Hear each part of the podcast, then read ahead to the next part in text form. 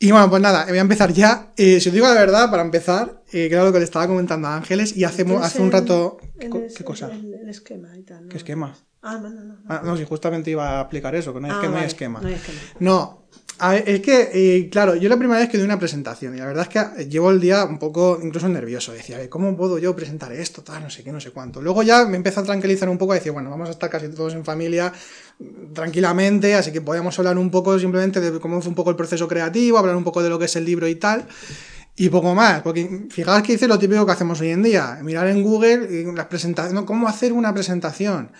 Y te dicen, por ejemplo, que empieces contando un chiste. Y luego pensé, a ver, como soy un chiste con patas, seguro que diré alguna payasada en algún momento, así que da igual lo del chiste.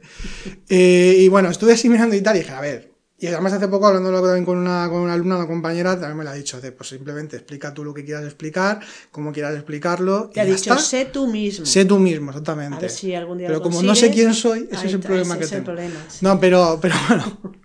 Pero era esto, ¿no? Es decir, que no sabía muy bien cómo hacerlo y tal. Y a ver, simplemente voy a hablar de forma normal y corriente y ya está. O sea, sin ningún tipo de, de historia ni de preparación en este sentido. Tengo mis ideas en la cabeza de lo que quiero deciros, comentaros, porque al fin y al cabo hay que hablar del libro un poco. Eh, pero, pero es esto, eh, sobre todo lo que fue un poco el proceso creativo, porque fue para mí bastante curioso por, la naturaleza del libro, por cómo se escribió, por cómo fue todo. Eh, lo he disfrutado muchísimo. La verdad es que este libro, para empezar, El Océano Transparente, estamos en la presentación del Océano Transparente, porque no he dicho ni siquiera el título del libro. Este libro ha sido para mí muy especial escribirlo porque en cierta manera ha sido, entre comillas, como escribirlo para mí, es decir, de aquello que yo, de alguna forma yo tenía adentro, es decir, no es un libro que sea explicativo de querer decir qué es esto y qué es lo otro, como podemos, podemos hacer en clases o como podemos eh, decir, eh, explicar en los podcasts o en artículos que podamos escribir, ¿no? No era esa la intención eh, cuando lo estaba escribiendo. Era algo que iba surgiendo de una forma muy natural. eh, había una parte de reflexión y de organización también importante, pero el, fundamento, la esencia de lo que estaba escribiendo, eh, pues era todo de una forma muy, muy natural. Luego ya viene, pues esto, la revisión, cambiar cosas y bueno. Entonces, ¿cómo fue el tema del libro? ¿Cómo, cómo inicié, cómo empecé a escribir el libro? Bien, eh, esto empezó en 2019. En ese momento yo estaba trabajando en un hotel de noche y un hotel de noche, pues no hay, no hay gente prácticamente. recepción. En la recepción. Estaba en la recepción y claro, de noche era un hotel, un hotel muy tranquilo, eh, quiere decir que un hotel muy familiar y tal, entonces no, no había mucho jaleo y entonces tenía algunos momentos pues para poder, para poder escribir, para poder estar pues tranquilo, ¿no? O para dormirse. No, sí, no. Pero no se dormía. En este caso no. Pero no, hombre, porque imagínate que me cogen una habitación ahí y suben. Bueno, lo que decía antes, estaba, estaba en, ese, en ese- en ese- trabajando y tal, y bueno, eh, había leído algún texto de prosa poética, me había empezado a interesar bastante el tema de la prosa poética en concreto, porque poesía ya sí que había escrito alguna cosita, había, había también leído. Eh, y bueno, pues de repente me dio como la, no sé, como la apetencia de la inspiración, quizás se puede decir, de escribir, de probar de escribir algún texto, ¿no? De, de esa manera. De una forma un poco más poética, simbólica, eh, que tenga incluso diferentes interpretaciones si cabe, pero no buscadas, porque al final en la poesía tampoco se busca eso. Luego ya quiero hablar también un poco de esto, ¿no? Entonces, empecé a escribir, escribí un texto, sinceramente no recuerdo cuál, y se lo pasé a Ángel, mira, he escrito esto porque era muy diferente de lo que yo solía hacer y entonces le gustó. Mira, pues, no sé, a mí también me gustó las sensaciones. Porque cuando escribes en clave poética, y para los que lo habéis hecho, lo hacéis, a- lo, lo hagáis eh, de forma habitual o no, da igual, cuando, lo- cuando lo habéis hecho seguramente que ha habido como un sabor en el momento de escribirlo, era una experiencia en sí misma, no el escribirlo, sino lo que, de- desde dónde se estaba escribiendo lo que es el, el aspecto de la inspiración, ¿no? De, de lo, creativo. Que la inspiración no tiene por qué ser artística, no tiene por qué ser la inspiración algo que, que- que obligatoriamente te empuje a, a escribir o a tocar música, ¿no? O, a, pintar un cuadro. No, es, eh, es el estado autoconsciente, es el estado de conexión. Es el estado en el que uno eh, se, se convierte, hasta el grado en, el que uno está interiormente, se convierte en cierta forma en vehículo, ¿no? También de, esa realidad espiritual en la que todos realmente estamos. Entonces, la inspiración no es patrimonio del artista, ni del escritor, ni del músico, ni de ninguna de las artes. Es decir, la inspiración es si se puede decir, patrimonio de la, de la humanidad a nivel espiritual, que no es que sea un patrimonio, sino que es un estado interior. Tiene que ver sobre todo con eso. Entonces, eh, como lo estaba disfrutando de esa manera, y era totalmente como libre, ¿no? Muy libérrimo a la hora de escribir, no tenía en un principio ninguna intención de tener que enseñar nada a nadie o de mm, explicar algo que se tuviera que comprender a nivel de clases o a ningún nivel estructurado, lo estaba disfrutando muchísimo, ¿no? Y empecé a escribir más, empecé a escribir más, cada vez más, a Ángeles le iba gustando que le iba pasando alguna cosa, y entonces llegó un momento en el que me planteé un poquito más en serio quizás de que fuese un libro, ¿no? De que fuese algo pues ya pues publicable, de que se pudiera compartir. Y entonces eh, un amigo mío, que del tema de, editoriales y de libros y del mundo del libro pues sabía bastante, me dijo, pues mira, haz una cosa. Le conté el tema del libro, de cuando estaba escribiendo, me dijo, haz una cosa. Eh, tú sigue escribiendo y cuando tú consideres, eh, pues envíaselo como mucho a tres personas. O sea, le pides opinión a tres personas eh, no a más, porque si no te vas a volver loco con las opiniones de todo el mundo, eh, pues tres personas en las que tú confíes y entonces así de esta manera que tú veas pues, un criterio, algo que, tú creas que te pueda ayudar y entonces a ver qué opinan, ¿no? Que esto incluso tiene un nombre en el mundo editorial y no tengo ni idea de cómo es ahora. O sea, es, bueno, es un, como un lector no sé qué, o sea, tiene un nombre eso. Total, que entonces se lo envié justamente a este amigo que, al que le pedí consejo, eh, porque tenés tus propias inquietudes espirituales y su propia visión de las cosas se lo envié, bueno, se lo envié, no, a Ángeles se lo pasé, que estaba aquí en casa, entonces, claro, no. Eh, entonces se lo, se, lo, se lo di para que lo leyera, también que diera su opinión, porque además, pues eso, tenemos el mismo lenguaje, o sea, entendemos el mismo lenguaje, tenemos la misma forma de entender la espiritualidad, entonces era como estar dentro del gremio, así que esto también me ayudaría. Y luego se lo pasé a otro, a otro amigo, eh, que, que, bueno, ya guarda la intimidad también de, de estas personas, también por respeto, eh, pero bueno, también se lo pasé a otro amigo, eh, que también tiene su búsqueda espiritual, es una persona seria en esto, pero digamos que está en otra línea espiritual y por tanto, pues tener también esa contraposición. Fue un poquito ya buscado ahí para ver qué, qué decía cada cual. Gustó, eh, y justamente este amigo eh, eh, que, os acabo de mencionar, que, tiene su propia, así que su otra línea espiritual a la nuestra, me hizo una serie de, observaciones y que, bueno, pues me decía, a ver, pues sí, el texto está bien, hay cosas y tal, pero es como muy inconexo todo.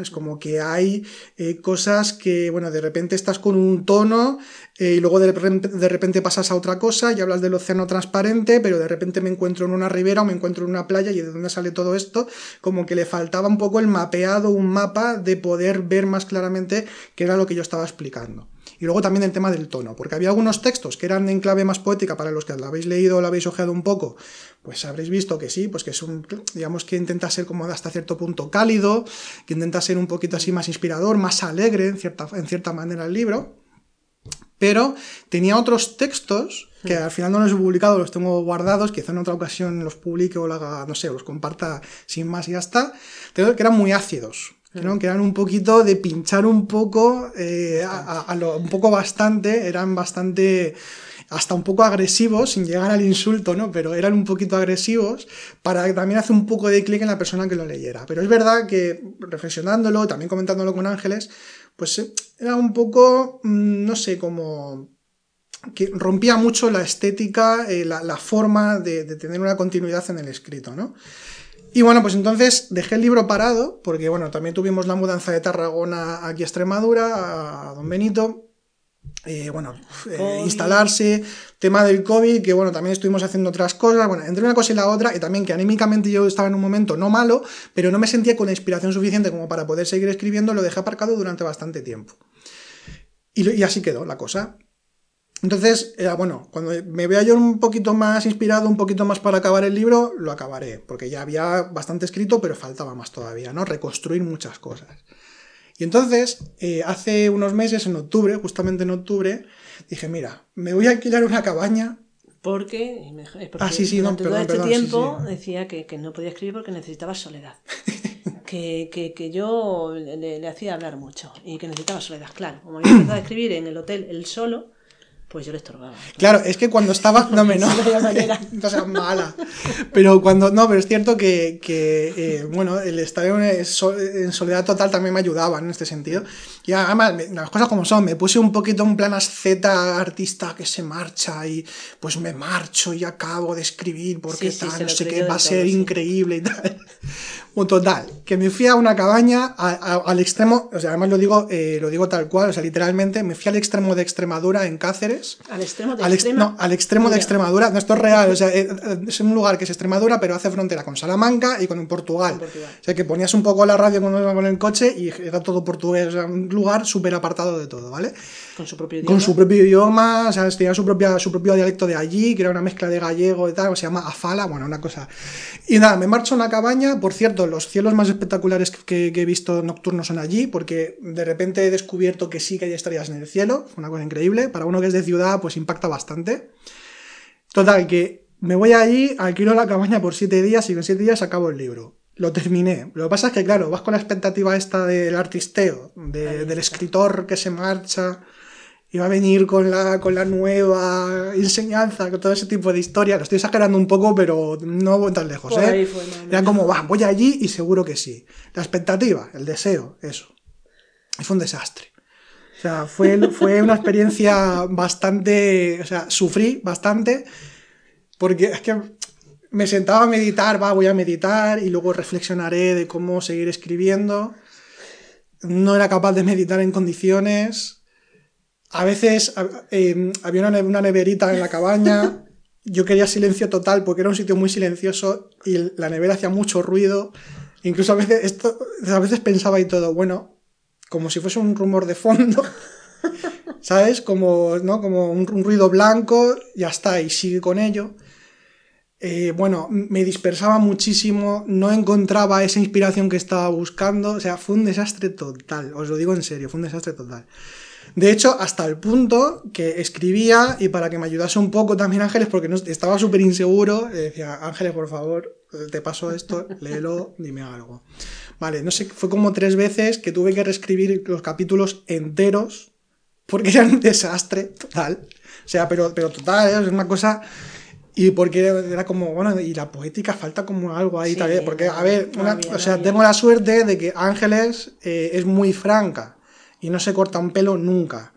O sea, puede ser comedida eh, exteriormente, pero conmigo no. Entonces, Hombre, imaginaos. claro, y, eso, eso, eso se agradece. Pero tú imagínate, ¿no? Que es un desastre dices, no, cariño, está muy bien, tal. No, vale, no, no es así.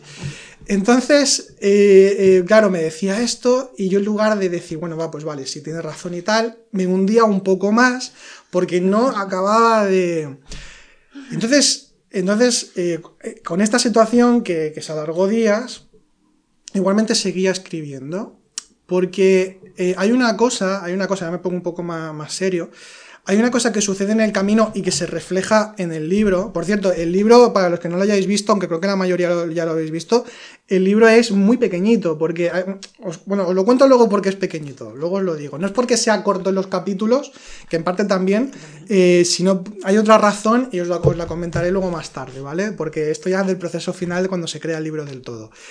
Total, que eh, seguí escribiendo y es que sucede una cosa que se refleja, como decía, lo reflejo en el libro, en el, digamos, en la, en la parte eh, que, es, se, que se titula El bosque del hálito, eh, que luego ya también os haré un poco el recorrido de un poquito de qué, de qué va, eh, porque el libro hay que leerlo, no puedo decir de qué va como tal, no es una novela o no es un libro que te diga, no, pues hablo de, yo qué sé, de la espiritualidad en el siglo III, no sé qué, en Alejandría, no, no es eso, ¿no? Entonces es un libro, o sea, la poesía no puedes interpretarla, aunque sea en prosa, no puedes. O sea, tiene que ser, o sea, interpretarla para otros, tiene que ser para uno.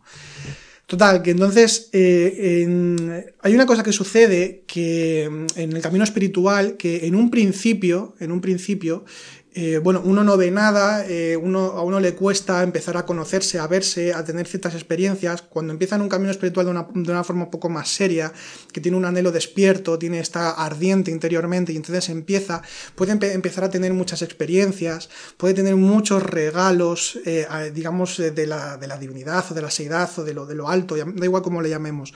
Tenemos regalos, experiencias, sueños, quién sabe, incluso a lo mejor alguna iniciación a nivel interior, que tienes alguna casi revelación para ti, ¿no? Y que, wow, ¿no? Que eh, estás como, es como el idilio, ¿no? Cuando empieza una relación de pareja, lo típico de esos primeros dos, tres años que se suele decir, que estás, eh, pues, eh, como ligero interiormente, estás flotando prácticamente, estás en ese estado, es- estás en el idilio con el espíritu, esto sucede, ¿no? Y entonces todo es brillante, todo es hermoso, es increíble y, y además vas viendo tu psicología, va cambiando todo, todo eso está muy bien.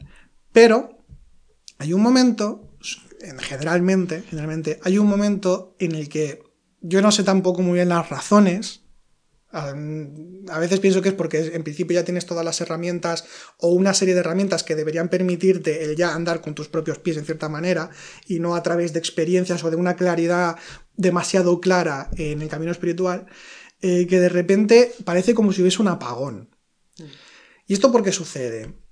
Eh, sucede, sucede generalmente, eh, hay muchas razones, ¿no? Pero puede suceder, por ejemplo, porque se acaba ese idilio, eh, ese idilio, es decir, se pueden dar experiencias, uno va trabajando un poco, se dan esas experiencias y ciertas cosas que son geniales, pero eso quizá empieza a desaparecer, sobre todo por una falta de voluntad y compromiso, por ejemplo, porque uno se duerme en los laureles, falta voluntad, una continuidad, y además también porque ahí tenemos a veces concepciones del camino que son muy erróneas como que todo tiene que ser un camino de rosas increíble y no. O sea, de hecho, simbólicamente se habla mucho también del desierto, ¿no? De, caminar en el desierto, ¿no?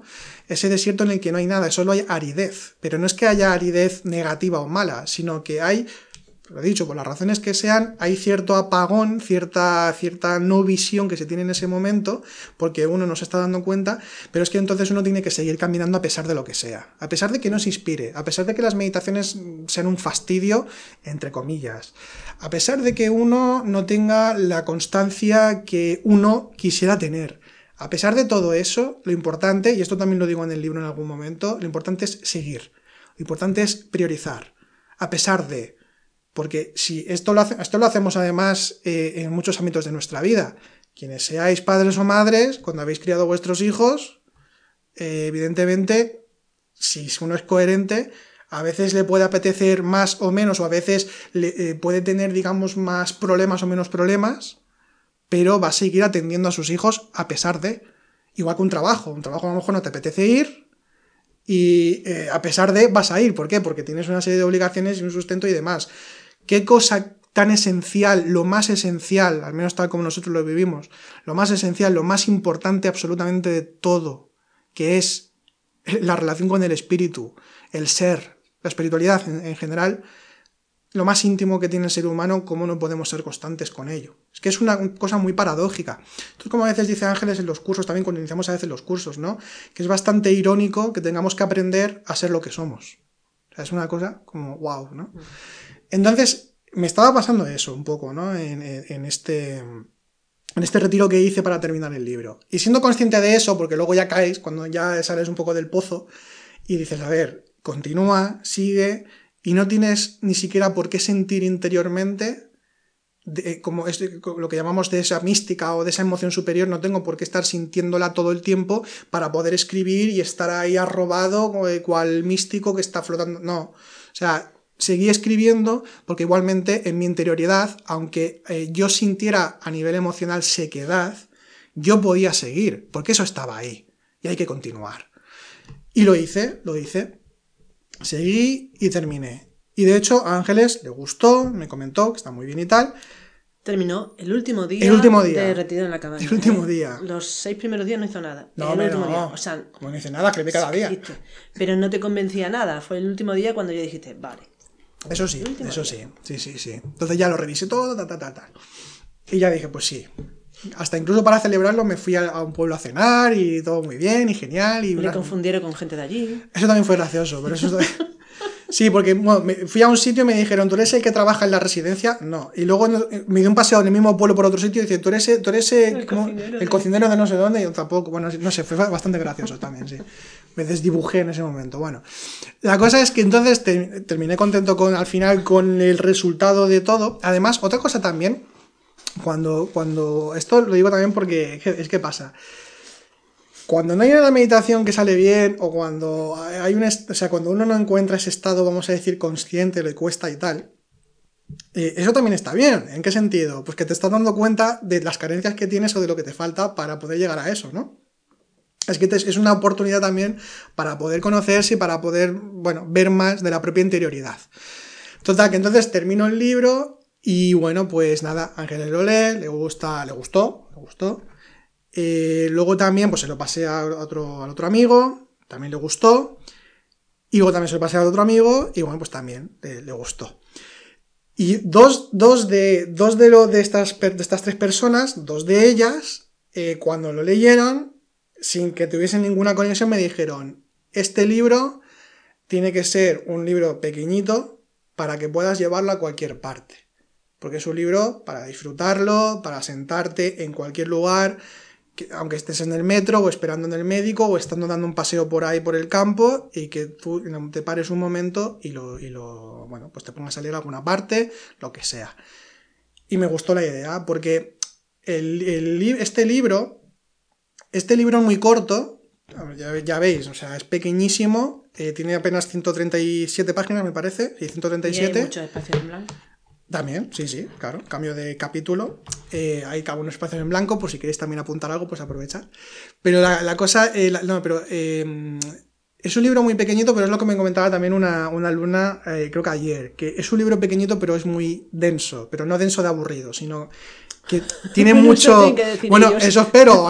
para mí no fue aburrido porque yo lo disfruté cuando lo escribí, ¿no? Entonces ya...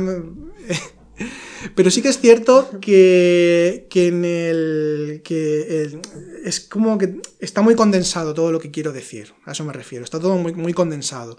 Entonces, la, idea, la intención con este libro no es leerlo a texto corrido, de venga, sí, dada, qué bonito, ta, ta, ta, y ya está, sino que mm, yo lo que invito cuando se lea este libro es que se reflexione sobre lo que se está leyendo, que se pare uno a, mirarlo, a releerlo si hace falta, a reflexionar sobre lo que se está diciendo. Por varias, por varias razones. Eh, ah, bueno, por cierto, pero lo voy a decir luego esto que quiero decir. Em, este amigo que me dijo en su momento que el, libro estaba como muy, bastante caótico en, su, en la etapa preliminar del océano transparente, pues lo volví a revisar, le gustó y me volvió a decir también que había alguna parte que también todavía no desentonaba y también la quité y dije, pues mira, queda todo tal cual el itinerario del, océano transparente y ya está, ¿no? Entonces ya pues en esto ya lo se redondeó todo y yo estaba ya conforme y entonces ya pues se, publicó. Lo publiqué justo va a hacer casi un, mes ahora, 4 de febrero. Y bueno, pues nada, pues lo que iba a comentar, el tema de la poesía. Eh, es un libro que yo no creo que tenga sinceramente mucho público, porque no se lee poesía, o sea, o se lee muy poca en general. A mí me da igual, ¿eh? o sea, yo, ya, yo estoy contento con los que lo que puedan leer, los que estáis aquí, los que puedan escuchar y puedan leerlo y tal, a mí ya me está bien, no es para... Entonces, em, eh, pero ¿por qué sucede esto? ¿Por qué sucede el tema de la poesía? A ver, en parte también porque lo que se ha convertido en la poesía ha sido más como una muestra de las emociones que uno tiene, sobre todo en la actualidad me refiero, poco más que eso, y bueno, tampoco pues... Y luego también porque quizá en cierta manera queremos las cosas muy claras, en cierta forma. Queremos que a veces que nos expliquen las cosas claramente de esto es esto y esto funciona así y esto funciona así. Concretas. Concretas, muy concretizadas, muy, eh, muy marcadas, delimitadas, para que podamos entender las cosas. Claro, la poesía no es eso. Decía María Zambrano, que además la menciono en el libro que casi que le dedico un capitulito, porque es una mujer que fue muy, muy interesante, que ella, ella hablaba de la razón poética también, ¿no? de esa mezcla entre poesía y filosofía y espiritualidad y demás. Ella decía justamente que la filosofía hace las preguntas, pero la poesía responde. ¿Por qué es esto? Porque la poesía es la danza del símbolo. Eh, nosotros cuando, cuando estudiamos la espiritualidad estamos hablando de lo, de lo, inasible, estamos hablando de algo que no se puede definir, el espíritu no se puede definir, o el Tao, o la divinidad, no se pueden definir con palabras realmente. Eso es una experiencia o incluso está incluso fuera de la experiencia tal y como la podemos entender, es que no se puede describir de verdad. Siempre nos remitimos al Tao Te Ching, el primer capítulo que dice que cualquier Tao que puede ser nombrado no es el Tao eterno, pues ya está. Entonces no se puede definir de ninguna manera. Y como no se puede definir de ninguna manera clara, delimitada, lo que ha hecho el ser humano es utilizar el símbolo. El símbolo es intermediación entre lo más terrenal o lo más mm, lo que tiene forma con aquello que no tiene forma. ¿no? Es, un lugar intermedio. Es, es el mundo intermedio como tal. Y como hay diferentes niveles de ser, porque cada persona tiene su propio nivel de ser, su propio nivel de, despertar espiritual, su propia, su propia forma de interpretar y de percibir la realidad, entonces hay una interpretación infinita en cada símbolo. O sea, todos tenemos una interpretación diferente siempre suele haber algo canónico de decir, no, esto significa esto en tal tradición y en tal tradición, por eso hay diccionarios de símbolos y se habla mucho de esto, y podemos hablar nosotros también de símbolos y todo el mundo que, se dedica a esto, de, bueno, pues de, difundir la espiritualidad como, como hacemos. Em, eh, podemos decir ¿no? lo que significa un símbolo, pero lo importante es luego la interpretación que hace uno mismo, cómo experimenta ese símbolo. Es necesario aprender, aprender lo que ya se ha dicho sobre el símbolo, para, eh, por, incluso por respeto y por tener una conexión con aquellos que nos han precedido y que han dejado un legado, una enseñanza que nos puede ayudar en, nuestra, en nuestro camino. ¿no? Eh, nosotros aquí somos muy, muy contrarios a eso de que el camino se hace en solitario, ni muchísimo menos. Es decir, porque básicamente para empezar, ontológicamente ni existe la soledad. Es decir, es realmente una, una unidad múltiple ¿no? en la que todos participamos y que debemos, consideramos, eh, debemos hacernos eh, conscientes de ella y, vivirla, estarla, serla. Entonces, dicho esto, volviendo al tema del símbolo, el símbolo es importantísimo eh, tiene una grandísima importancia porque además abre nuevos estamentos, eh, te ayuda a profundizar cuando lo estás estudiando, reflexionando, cuando lo estás incluso trabajando, que hay hasta meditaciones que son con, los símbolos mismos. Tiene muchísimas aplicaciones, tiene muchísimas posibilidades precisamente porque el símbolo es infinito, porque tiene algo que no gusta en nuestro mundo delimitado, que es la ambigüedad. Y la ambigüedad es de lo mejor que puede haber. ¿Por qué? Porque eso quiere decir que cualquier cosa puede ser cualquier cosa. Que esto rompe mucho, por ejemplo, con la tradición filosófica más occidental, ¿no? En la que se dice, que esto ya venía con Aristóteles, de que eh, si esto es una cosa no puede ser otra cosa. Esto para una serie de cosas va a ser muy útil, pero si hablamos del camino espiritual, cualquier cosa puede ser cualquier cosa y al mismo tiempo no serla y ambas al mismo tiempo.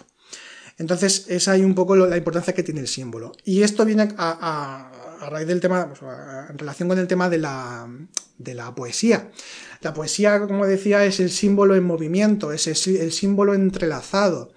Es lo que permite, eh, o sea, ese símbolo entrelazado de hecho, la poesía que, es que tiene, digamos, dos formas de leerla.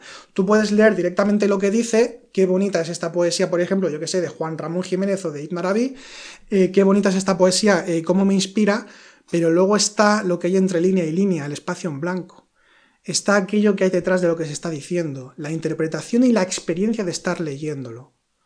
Porque cuando leemos poesía, ya sea en prosa o sea en verso, cuando leemos un texto poético, si es un texto, siempre me refiero a poesía como eh, aquello que tiene que ver con lo espiritual, que tiene que ver con la inspiración. O sea, yo me refiero a San Juan de la Cruz, me refiero a Ibn Arabi, me refiero a, toda, a todo ese legado espiritual que también se ha escrito en, poesía. Eh, de hecho, Ibn Arabi es una cosa que me gusta mucho en este, en, este sentido, porque él escribía a lo mejor un tratado filosófico, pero decía, bueno, y ahora os, explico con esta poesía cómo llega a comprender todo esto. Y es redondea el texto, ¿no?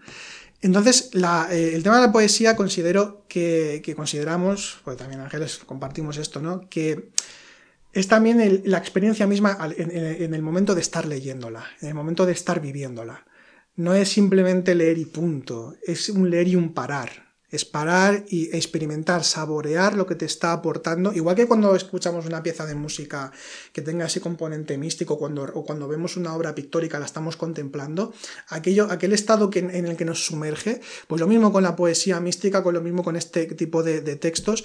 Y bueno, es pretencioso, no lo voy a negar, y es una cosa que no me gusta, pero es que en este texto pues pretendo un poco eso, es decir, que cuando, cuando se lea, pues que pueda eh, de alguna forma remover interiormente a la persona y que pueda no solamente reflexionar lo que estoy diciendo, sino que pueda de alguna forma despertar un poco esa inspiración o ese, ese estado un poquito más consciente, más, eh, más contemplativo y demás. Y, bueno, pues era un poco, es un poco la intención ¿no? que tengo con, este libro y que se disfrute, ¿no? que se pueda disfrutar y, que se pueda leer y releer y, bueno, que también sirva un poquito, porque al ser prosa poética también explico algunas cosas un poco a nivel más filosófico quizá o más ¿no? de explicativo y bueno, pues tiene un poco esas dos vertientes y nada, porque espero que los que lo leáis que lo disfrutéis. Me comentó el otro día Iván, porque como os decía, no tenía ni idea de cómo hacer muy bien la presentación me dijo, bueno, también podrías, podrías explicar un poquito el, itinerario del viaje, porque es un viaje, ¿no? O sea, el itinerario del, libro. Porque no se me había ocurrido explicarlo, porque en un principio pensaba, a ver, es que lo que decía antes, no voy, ¿cómo puedo explicar yo algo que es mejor que se lea, que se interprete o se viva en ese momento, ¿no? Y, de hecho voy a hacer simple, pues, simplemente os voy a explicar un poco el itinerario del libro eh, pero que no voy a explicar el contenido como tal porque hay que leerlo, al menos considero que tiene que ser así. Entonces, el, libro del Océano Transparente eh, son, eh, ahora voy a decir cinco etapas y van a ser más. Espérate, una, dos, tres, cuatro y cinco etapas, o cinco, cinco recorridos eh, que eh, tienen sus propias características, su propia condición y que está hablando pues, de diferentes procesos internos eh, en nuestro camino espiritual. Entonces, en el primero de ellos se titula La Tierra de la Ceniza y está hablando básicamente del estado de dormidez en el que se encuentra el ser humano que está perdido, que no ve, esa ceniza que es como fuego muerto, como algo que quizá fue y no es, o que nunca podrá ser fuego, sino que simplemente es fuego muerto, que es humeante, eh, que no permite eh, la vida, que no permite nada absolutamente, y que es el estado en el que, en el, que ser humano se encuentra dormido. ¿no? Y, bueno, es un poco lúgubre esa parte, eh, aunque con la promesa de que hay algo que se llama el océano transparente, que es inefable, que no se puede definir bien bien, pero que su brisa lo abraza todo y que por tanto si uno escucha su llamada o lo llama o, se hace la pregunta, una pregunta como puede ser ¿dónde está la luz? Una pregunta como puede ser ¿quién soy? Una pregunta eh, simplemente de ¿qué está pasando? ¿no? Entonces en ese momento es cuando se puede abrir la puerta. El anhelo espiritual, cuando se despierta el anhelo espiritual, que es tendencia, y voy a ponerme en el contexto del océano transparente, eh, que es tendencia a ir hacia el océano transparente, hacia sumergirse en sus aguas, eh, cuando, cuando hay anhelo espiritual y empieza a arder mínimamente, entonces esas, eh, esas, esos humos que surgen de las cenizas pueden empezar a disiparse un poco.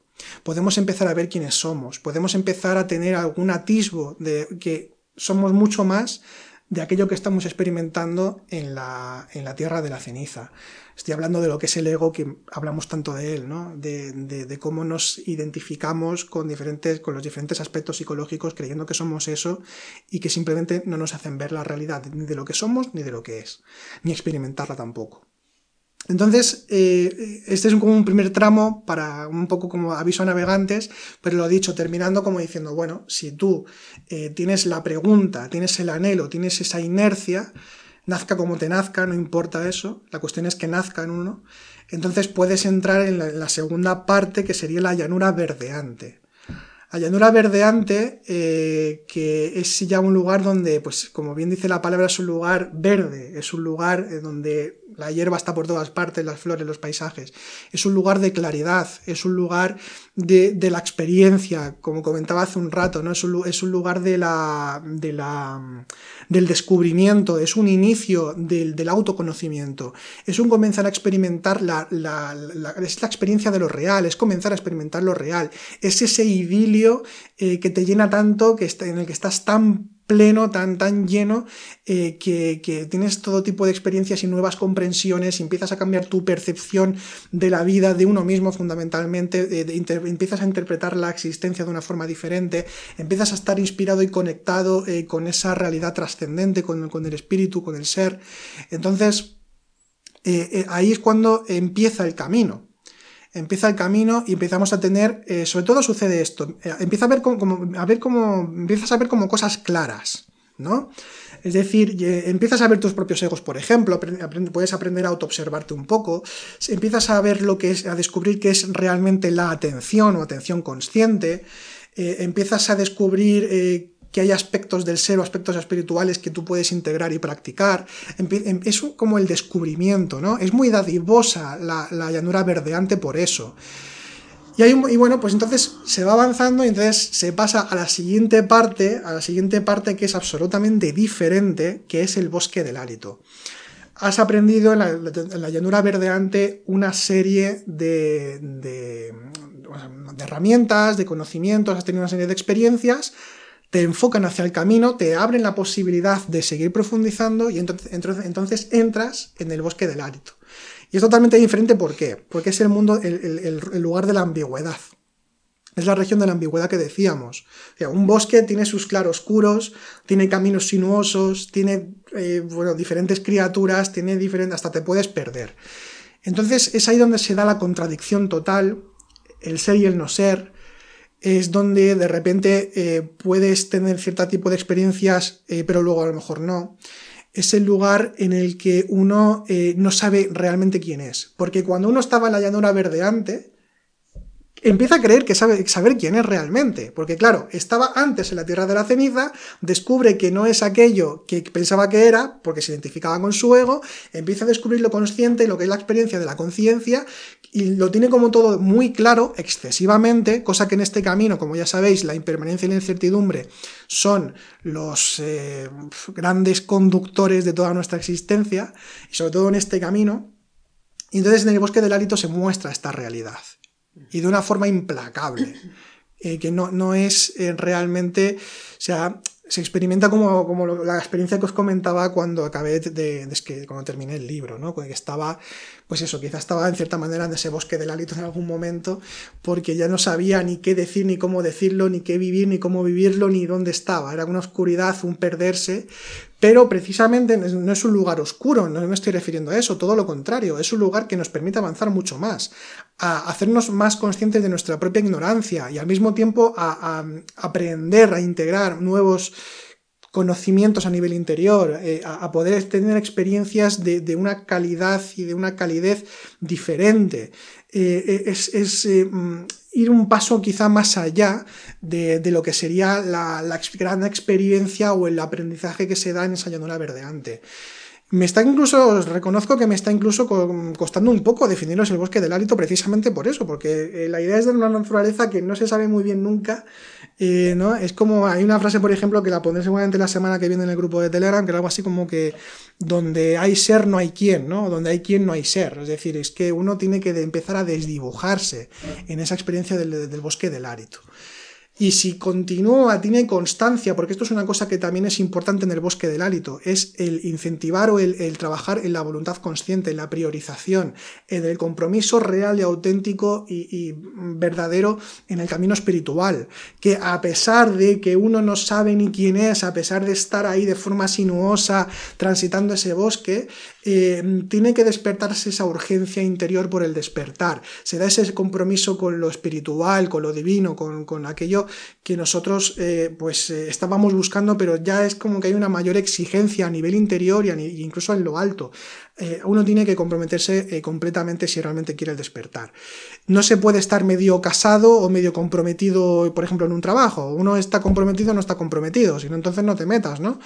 entonces se trata de eso realmente. Siempre me acuerdo también de esta expresión que, encontramos en el Apocalipsis, de la, Biblia, ¿no? que decía esto de que a los templados, o sea, o fríos o calientes, porque a los templados los vomitaré de mi boca. Y precisamente es esto. Entonces, quizás un problema que tenemos bastante en general, en general hablo, que suele tener que somos muy templados, es decir, como que, bueno, sí, pero no, llego hasta aquí, pero me voy hasta aquí, tal. Esto puede pasar, esto puede pasar, y a veces pasa. Entonces, no, hay que realmente ser ardiente, tiene que haber un anhelo ardiente, si no, no se puede avanzar. Y además en un bosque como el bosque del hálito, donde la incertidumbre es eh, lo habitual, eh, si uno no, tiene un auténtico compromiso por seguir, se va a perder y no va a, no va a saber ni siquiera lo que está, lo que está eh, viviendo, experimentando. ¿no? Bueno, entonces este sería el, bosque del hálito y hay un momento... Ah, perdona. Aquí en esto de hablar quizás del tema de la cordura, un poquito. Ah, sí, lo que pasa es que tendría que leerlo porque no, simplemente el, término lo que puedes Sí, bueno, eh, también me he permitido el lujo de inventar un par de palabras. Hay, por ejemplo, una que es movitud, que es la, digamos, la, unión entre movimiento y quietud, porque es la naturaleza de la realidad, ese movimiento y quietud constante que está ahí, ¿no? Eh, y que los experimenta y que, está, o sea, todo es dinamismo y al mismo tiempo está inquietud y, contempla, es contemplativo, acción y quietud. Y luego está la, la locordura, que es la mezcla de locura y cordura, la locordura, el locuerdo. Eh, para mí, el que, el que se mete en el camino espiritual es un locuerdo realmente, porque es un loco de Dios, o un loco de lo divino, un loco de lo espiritual, además habitualmente se sale, digamos, de lo que suele ser el patrón habitual de conducta o de entender la vida, que vivimos en una sociedad, en nuestra propia cultura, eh, y, al mismo tiempo se es cuerdo porque se conoce mejor la propia cultura y se conoce mejor uno a sí mismo que el resto de la gente que parece que está cuerda. Entonces, bueno, un poquito el juego este de palabras. Eh, de la locordura, ¿no? De que, y bueno, el, que hace el locuerdo es continuar, ¿no? No sé si leer esta parte o no, no sé qué, qué opinas. no. Lo que tú quieras. ¿Sí? Bueno, mira, os la defino porque, porque como este libro no se puede hacer spoiler, Dice, da igual que sea más del final o no, pues da igual. Dice, lo cordura, dice, la contradicción y la simultaneidad son norma en el bosque del hálito. una voluntad consciente que busca no buscar, una extrañeza ante la firmeza de ser, un compromiso ante lo que nada pide, lo que es y no es pero sin embargo es. Así se llega a la locordura. La locordura es saber sin saber, es andar sin suelo que pisar, mirar a lo invisible y aún así mantener la coherencia en el conocimiento, investirse de la brisa del océano transparente en cada oportunidad. La locordura es seguir navegando aunque el viento no sople o se avecine tormenta. El locuerdo, al no dar importancia a la autoimportancia, continúa su trayecto. Si la locordura aumenta lo suficiente, el navegante del espíritu llegará a un río que se halla en un lugar desconocido pero bastante frecuentado. Este es el río cristalino que conduce al anhelante viajero al océano transparente. Este era el último capítulo de, del, bosque del hálito, gracias. Y entonces llega un momento en el que se llega a este río cristalino, que, bueno, pues es un continuar en el camino, es donde se da esa iniciación cada vez a mayores, es donde uno tiene que ser más consciente que nunca de que su corazón, para poder para poder eh, recorrer ese río, ese río de la iniciación como tal, tiene que, eh, tiene que hacer de su corazón un navío. Entonces utilizo el término el, corazón navío eh, porque tiene que ser nuestro, nuestro vehículo, ¿no? el corazón espiritual, no el corazón emocional este que, que a veces se dice, ah, qué bonito, qué tal y qué cual. No, el corazón en un sentido espiritual que es el, trono de, la seidad de del espíritu en nosotros eh, que es esa intermediación entre uno mismo y lo, y, lo, y lo, divino, tiene muchas connotaciones a nivel simbólico del corazón, entonces se continúa en ese recorrido. Y cuando se va realizando ese recorrido, cuando, cuando uno se va haciendo consciente de que, tiene, de que ha de continuar, y cuando uno se hace consciente de que por un lado es atraído y al mismo tiempo es empujado hacia el océano transparente, de que se recibe ayuda constante a muchos niveles para poder llegar hasta el océano transparente, y que también hay que tener mucho cuidado porque puede haber corredores de riberas, que hay un capítulo que lo titulo así, porque también se pueden estar buscando experiencias constantes de forma activa, eh, místicas y demás. Dícese de mí mismo, por ejemplo, en ese retiro que hice, eh, entonces, eh, eh, cuando estamos buscando esto, más que estar sumergidos o estar navegando en ese río, estamos en la ribera intentando sumergirnos, pero no, podemos, no somos capaces. ¿Por qué? Porque estamos buscando forzadamente, estamos buscando de forma exigida, deseando tener esa experiencia. Y es ahí cuando se pierde todo. Por eso la ambigüedad en el camino. El camino se hace desde, desde el no camino realmente. Eh, entonces, es como tan paradójico esto, ¿verdad? Y de hecho, en nuestro propio lenguaje nos engañamos un poco, pero tenemos que ser conscientes. Hablamos de camino espiritual, estoy hablando de un recorrido espiritual, estamos hablando de todo esto, pero todo es mentira, no es verdad, no existe eso. O sea, simplemente unas formas, en alguna parte también lo digo, que las religiones, filosofías y demás son una, una mentirijilla que usamos porque las formas no son útiles, ya que estamos en un mundo con la forma, y entonces nos ayudan a poder penetrar, igual que el símbolo, nos ayuda a penetrar en esa realidad. Es mentira, es decir, no existe todo eso realmente. Esto, esto además lo comentaba el profesor de Ángeles y encima... Así que ya podéis dejar el curso. Dejad el curso, dejadlo todo, no leáis el libro porque no sirve para nada. Pero bueno, pero la... Pero bueno, no, pero esto es una cosa que me has comentado con el profesor de Ángeles y lo leí hace un tiempo y, además es que mencionaba el océano también. Es decir, tú un océano no puedes delimitarlo, decir esta es la región tal, la región cual, no puedes cortarlo y decir esta es una parte del océano y esta es otra. Esto es algo que hacemos los humanos, que hacemos nosotros porque nos está bien el poder, eh, el, pues el, poder delimitar para poder experimentar o para poder empezar a comprender. Pero el fondo de todo, la experiencia como tal, espiritual, eso, eso es muy diferente. O sea, es que además uno se da cuenta.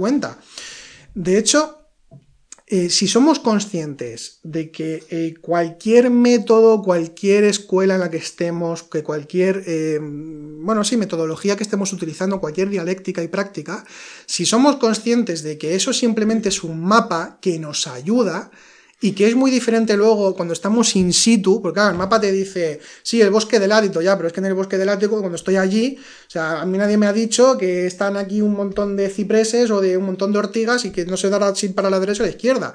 Eso no te lo puede decir nadie realmente. O sea, tú puedes tener sugerencias, puedes tener ayudas, eh, te puede ayudar, ¿no? Todo, todo lo, que, lo que venga en ese sentido, pero luego a la hora de la verdad, es que es infinito. O sea, es, que de hecho hay un bosque del hábito para cada uno y una llanura verdeante para cada uno y el río cristalino para cada uno. Lo que sí que es para todos sin distinción es la etapa final, que es el océano transparente. Y no puedo decir nada. De hecho, es que le dedico únicamente cuatro palabras o cinco. O sea, nada. No le dedico prácticamente nada al océano transparente. ¿Por qué? Porque no se puede decir nada del océano transparente. Porque yo no sé lo que es el océano transparente. O sea, he escrito un libro que se titula El océano transparente y lo menciono todo el tiempo, pero no sé lo que es. No puedo decir lo que es porque no lo sé.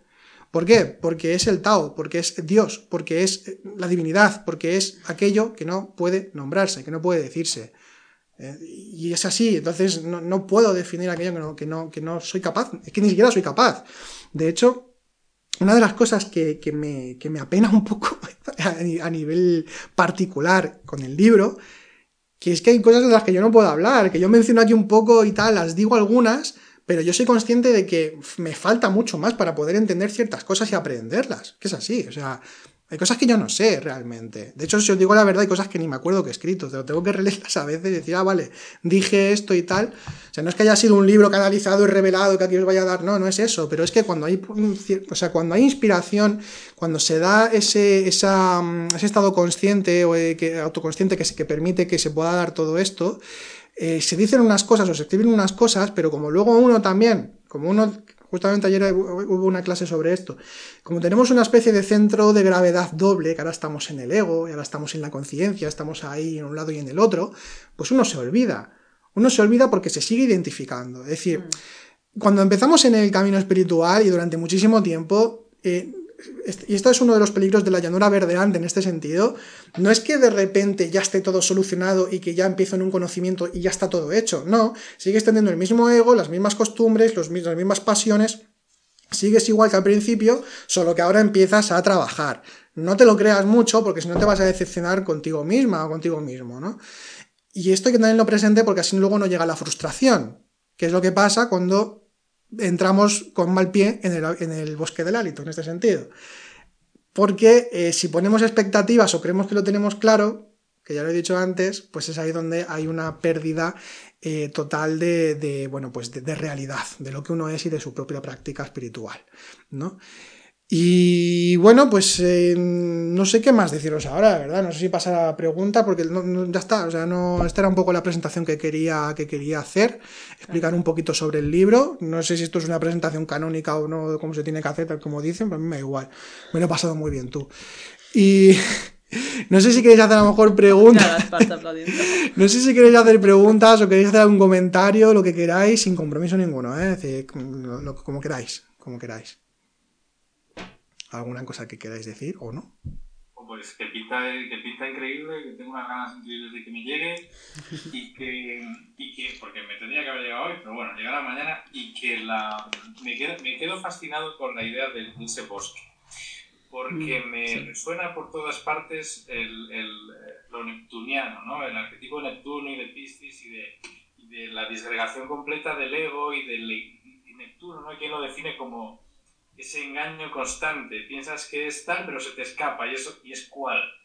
Y me, me deja fascinado por la analogía, porque normalmente Neptuno o Piscis, que es del que regente, pues está eh, asociado al mar, asociado pues, al mito de Bute, todas estas cosas. O sea, eh, pero hay como. Eh, sin, sin o sea, hay como la misma analogía, pero con el bosque. Con el bosque.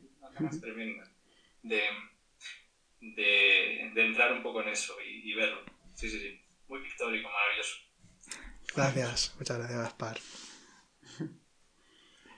Álvaro, yo te quería decir dos cosas. Bueno, muchas pensé a lo largo de, todo lo que fuiste hablando, pero eh, primero que tendrías que escribir un libro de, cómo surgió este libro, porque fue muy, muy anecdótico. y me imagino que para vos debe haber sido una super experiencia. Sí, un poquito. Pero después quería decirte, ¿el nombre cómo apareció? ¿Fue algo masticado acá? No lo sé. Y me, he olvidado, me he olvidado de contarlo antes, cuando estaba explicando lo del proceso del libro. No me acuerdo. De repente, eh, como, claro, te pones con estas cosas y símbolos y tal y no sé qué. Y de repente fue como el océano transparente. Pero fue como una cosa más, ¿eh? Es decir, fue en el texto una cosa más, sin más. O sea, y luego me gustó un poco, ni siquiera me acuerdo lo que escribí y a lo mejor no está ni en el libro, la verdad. Pero eh, escribí algo y tal, y me gustó un poco la analogía de océano transparente y tal. Y dije, ah, pues mira, voy a seguir un poco por ahí, a ver qué surge, a ver qué se da. Y así fue como luego ya surgió el tema. Pero no fue nada pensado y además es que eh, no me acuerdo, de verdad, ¿eh? no me acuerdo de cómo surgió. No tengo ni idea. No tengo ni idea. Simplemente apareció escribiendo y ya a partir de ahí lo tomé. Ahí sí que ya de forma más racional lo tomé por lo que decía que me gustó y ya continué pero no tengo, no, sé, es que no. Ha sido un poco una experiencia también un poco rara en ese sentido, en el sentido positivo. Sobre todo porque, como yo siempre también he, escrito generalmente, o con el, dar clases o preparar podcast, es eso, ¿no? De algo muy concreto, de decir esto es esto, tal, o escribiendo, ¿no? Esto es esto, no sé qué, definiendo las cosas, explicando todo.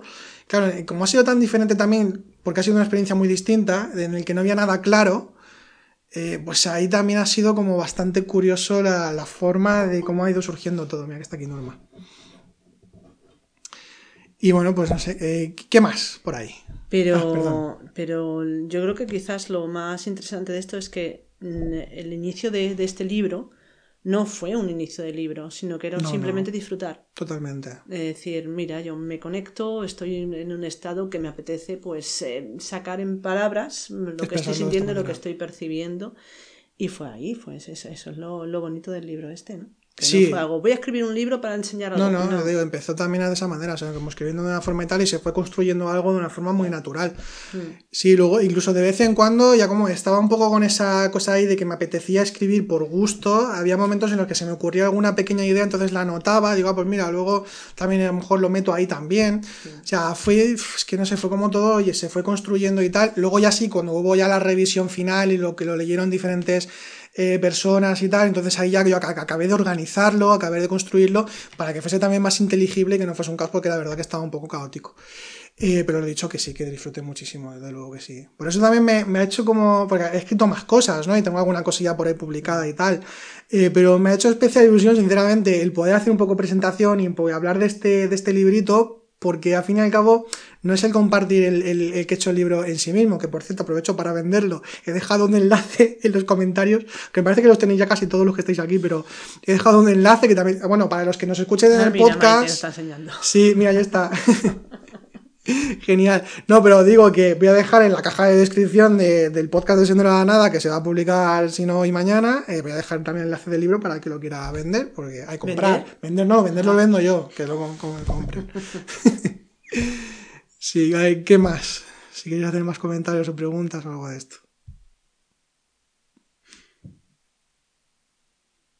Eh, Iván está hablando, pero no se oye. Ay, sí, no se te oye, Iván. Ahora sí, espérate, habla, a ver. No, no, no, ah, no. no, no se te oye, no se te oye. Ahora, sí. Quizás sí. Sí, ahora sí, ahora sí. Vale, vale, ya sé lo que pasaba. Nada, que a mí sí que me ha dado tiempo a, a leerlo mm. y que nada, o sea, solo dos, dos cosas que, que, me han llamado la atención. La primera es la, la riqueza, ¿no? A nivel experiencial que, que acompaña cada, cada página. Yo creo que también el hecho de estar, pues, familiarizado con ese vocabulario, esa mm. dialéctica, también eso, eso ayuda mucho. Y luego también los, los guiños que hay a autores que para nosotros son, son pilares, ¿no? O sea, son muy grandes referentes para la escuela, como, como Muraviev, como también, pues, eh, Iparabi, mm. o, bueno, otro nivel quizá también, pues, María Zambrano. Sí.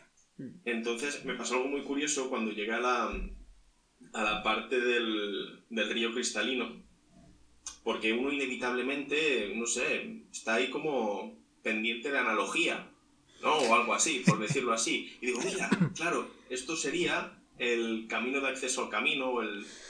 Y, y, luego, pam, la nota al pie, donde haces esa aclaración y citas a, a, Boris Muraviev. Sí, sí. Entonces, bueno, sí que, nada, que la gente que nos, que nos, que nos vaya siguiendo en, en el podcast principal seguro que también puede saborearlo de esa forma porque al final eh, quien lleve un tiempo ya con nosotros pues también está muy familiarizado con, con todo ese vocabulario, esa, esa, dialéctica y seguro que también le saca mucho provecho. Así que muy, muy, muy recomendable muchas gracias, Iván. Mira, a esto que acabas de comentar, lo de las referencias y guiños, eh, claro, es que también hay una parte, digamos, que, claro, como no es, digamos, eh, en verso o no es... Se intenta también ser un poco, hasta cierto punto, pues eh, también que tenga esa parte un poco más filosófica. Entonces, claro, pues había algunos autores de referencia, como decías, que también quería que estuviesen un poco ahí, surgiendo de una forma muy natural también, de decir, mira, incluso hasta yo me hacía en la propia autoanalogía, ¿no? Es decir, ah, no, si esto es como dice fulano de tal, entonces lo escribo, lo digo, tal, y lo menciono. Y, también está un poco esa parte de intentar ser un poco filosófico, que tenga un poquito ese equilibrio hasta cierto punto, de lo que es un poco más poético, simbólico, con lo, con lo más filosófico, más dentro de lo que es lo que también estudiamos, y que tuviese un poco ese equilibrio. No sé si lo he conseguido o no, pero, pero bueno, también está ahí presente, sí, sí. Bueno, si queréis hacer algún comentario más, o preguntas. ¿Alguna parte quizás habéis leído del libro? Sí, Susana. No, Álvaro, es que antes has dicho que ibas a comentar algo sobre el tamaño del, libro. Ah, sí, lo he comentado, sí, que me habían, que me habían comentado dos personas, o sea, de, los tres que lo leyeron, dos personas de forma totalmente inconexa, que, eh, que dijeron que este libro tenía que hacerse en formato pequeño para poder llevarlo a cualquier lugar y poder leerlo y poder disfrutarlo en, cualquier momento, que fuese algo que se pudiese llevar de forma fácil para eso. Sí, sí, era un poco... Y, me convenció, me convenció porque sí, era un poquito para...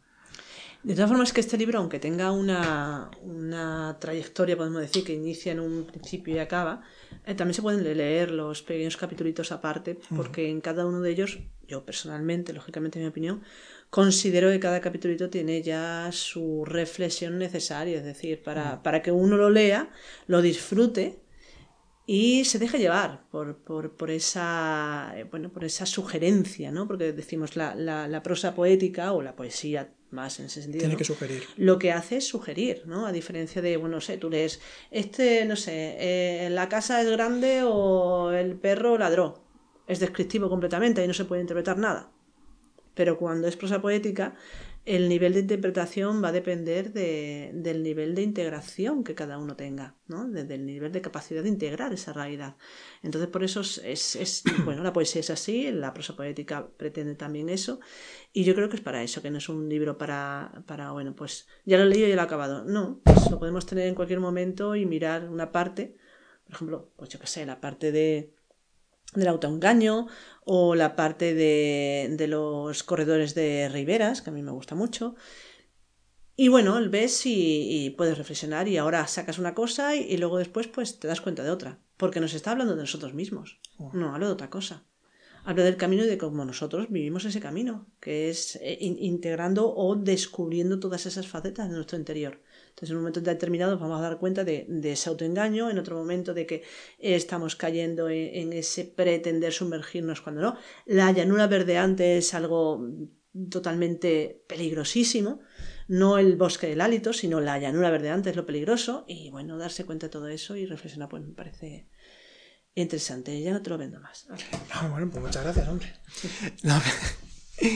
Pero sí, bueno, sí, lo que acaba de comentar, pues sí, también es, un poco la idea, porque hay muchos capítulos que, son, que, aunque a lo mejor hay alguna mención de cosas que se han dicho antes, pero realmente si leemos el fondo de cada capítulo, o sea, si captamos la esencia de cada capítulo, eh, em, veremos que son como autoconclusivos.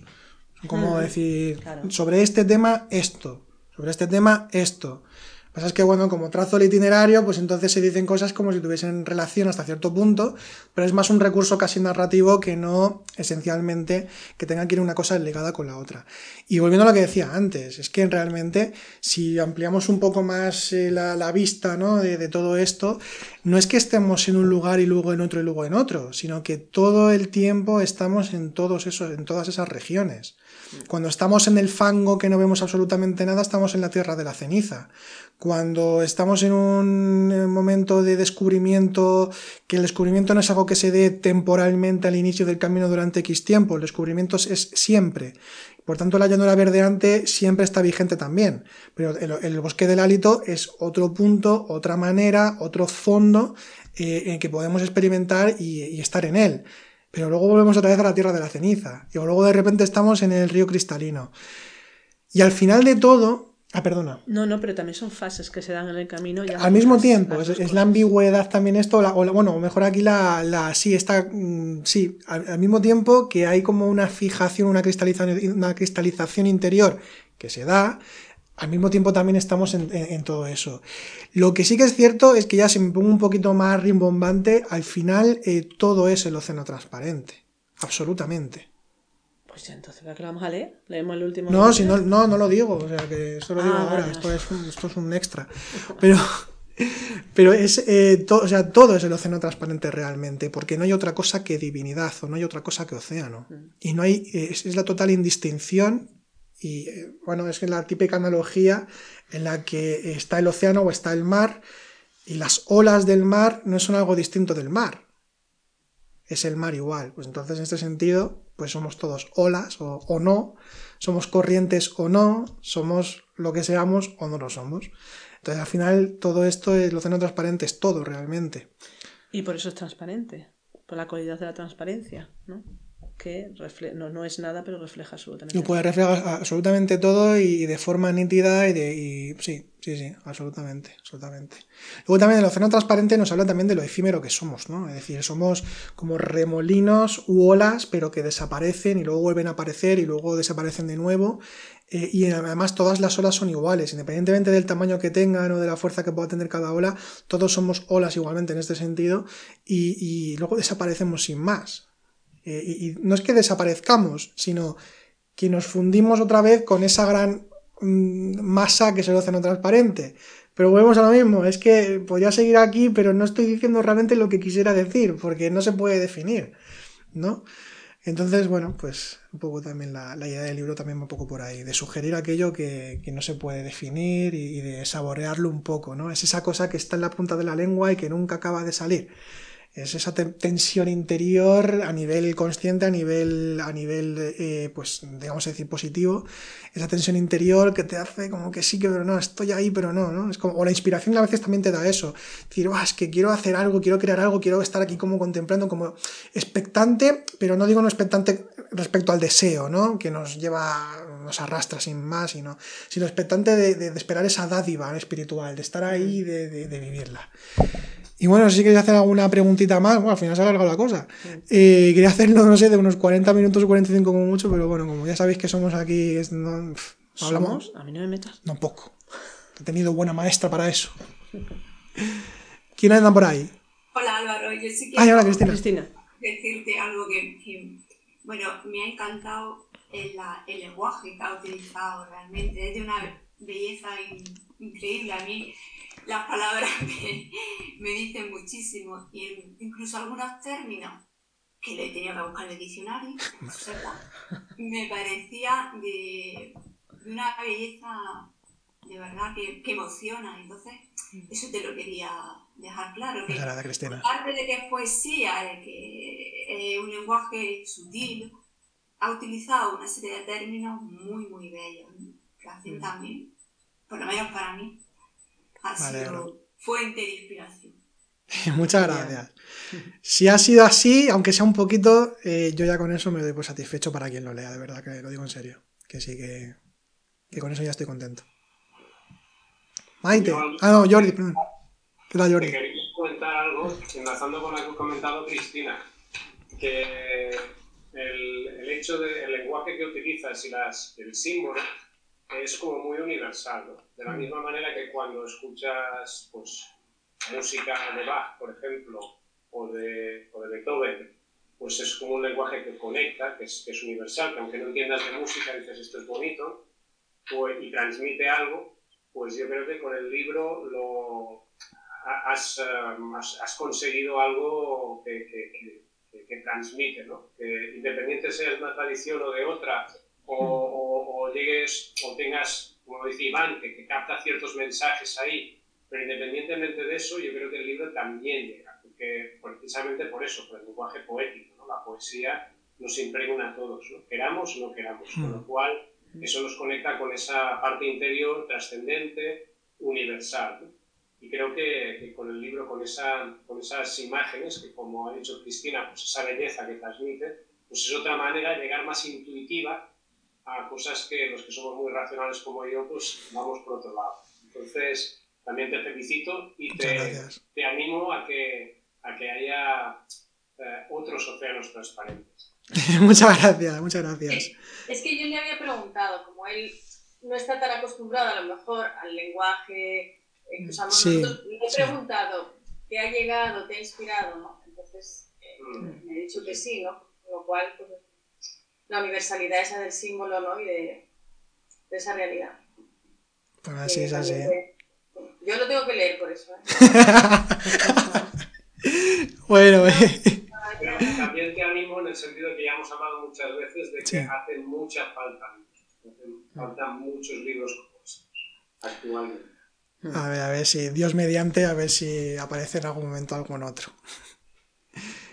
Ya por repetir la experiencia misma de escribirlo, yo encantado de que vuelva a surgir también Sí, esto. claro, ¿no? pero para eso te tienes que ir a estar solo. No, bueno. Bueno, quizás no es que sea que tengas que estar solo, igual su ahora surge ya más espontáneamente. puede ser, puede ser, nunca se sabe, es posible, es posible Si que no también se dé. no, hombre, no, por Dios. No, a ver, a ver, sí. no. A ver, a ver qué tal. Sí, a mí también me gustaría seguir escribiendo de vez en cuando alguna cosita así de, este, de, de esta manera, ¿no? Porque sobre todo eso, la experiencia que he tenido y además también por lo que me estáis comentando y otras personas también que, que me han comentado, pues también es bonito, ¿no? Que poder, poder compartir de esta manera. ¿no? no únicamente conocimientos racionales o lo que, lo que solemos hacer habitualmente, sino también pues que pueda tener, pueda haber también ese espacio de compartir de esa manera. Y si, bueno, si como dice, pues se puede ser, o sea, obtener esa universalidad, pues también me alegro, ¿no? Porque a veces sí que es cierto que puede haber algunos textos que, que por tener una, una dialéctica muy concreta, muy definida, incluso cuando se refiere a la poesía o habla del símbolo, puede ser abstrusa, puede ser a veces un poco, decir, esto, a no ser que seas un entendido, no puedes, ¿no? Quizá, pero bueno, no sé. Si he conseguido mínimamente que cada uno pueda tener su propia lectura del océano, yo con eso lo mismo también, me siento muy satisfecho. O sea, eso también. Así que muchas gracias también por el comentario, Jordi Esther. Álvaro, Sí, Maite. yo, fe- yo felicitarte, comentar que para mí fue una sorpresa este libro, porque cuando me dijiste que, que me ibas a mandar un libro, estaba esperando el de las historias Sí. Sí, de Canabo. y cuando le abrí me, que- me encontré con esto, me quedé que dije, pues no sé, ¿esto de qué va? No tenía ni idea, fue una sorpresa. Y la verdad es que yo lo estoy disfrutando muy poco a poco. Estoy leyendo, estoy pues como, como si fuera una delicatessen, leyendo una historia y, o sea, leyéndolo muy despacito y intentando pues profundizar en ello. Porque la verdad es que lo, lo encuentro que tiene mucha enseñanza y mucha inspiración, como han comentado ya por ahí. Y luego también comentarte que el título me parece muy apropiado, porque mira, precisamente ayer estuve yo, por suerte estoy al lado del mar, estuve un rato observando el mar y la verdad es que el océano es una fuente de inspiración que al mismo tiempo nos hace darnos cuenta de lo grandes que somos y al mismo tiempo de lo pequeños que somos, ¿no? Por lo menos a mí. Y me parece que es un título pues muy apropiado. Enhorabuena. Muchas gracias, Maite. Muchísimas gracias. Muy bien. Bien, no sé si, si queréis comentar alguna sí. cosa más y si no, pues ya vamos, vamos terminando ya, así que llevamos ya un ratito bueno. Y bueno, pues eh, a no ser que queráis comentar algo más, pues ya os, eh, os agradezco mucho que hayáis estado los que los aquí presentes. Muchísimas gracias a todas, a todos por estar. Eh, y espero de verdad que los que lo leáis y que lo podáis disfrutar, que, que podáis seguir saboreándolo y disfrutándolo como lo hice yo cuando lo escribí. Que también, no sé, me gusta que, que me gustaría también que tuvieseis un poco, digamos, presente que cuando lo estéis leyendo, que también de alguna forma estoy ahí con vosotros, ¿no? En cierta manera. Bueno, a lo mejor eso espanta, no he dicho nada, no he dicho nada. No, pero, no, pero en el sentido de que, de que, de que me estáis viéndome a mí también, ¿no? En, en- en este sentido me refiero, que estáis viéndome a mí cuando, cuando lo leáis. Eh, y bueno, pues sim- simplemente esto, agradeceros mucho que hayáis estado, que podamos seguir compartiendo de esta manera lo tan siento, bonita. pero yo, mira, espero Vámonos, que no lo veáis a él cuando Bueno. lo leáis. Sinceramente, eso espero. Ay, bueno, vale, ¿Eh? es verdad. Acabo de decirte no que, que- debería, que el es lenguaje verdad. es universal y estoy diciendo, ¡eh, que me veáis! No, que me veáis a mí en persona, ¿no? tal. Bueno, pero se ha entendido lo que quería decir, ¿verdad?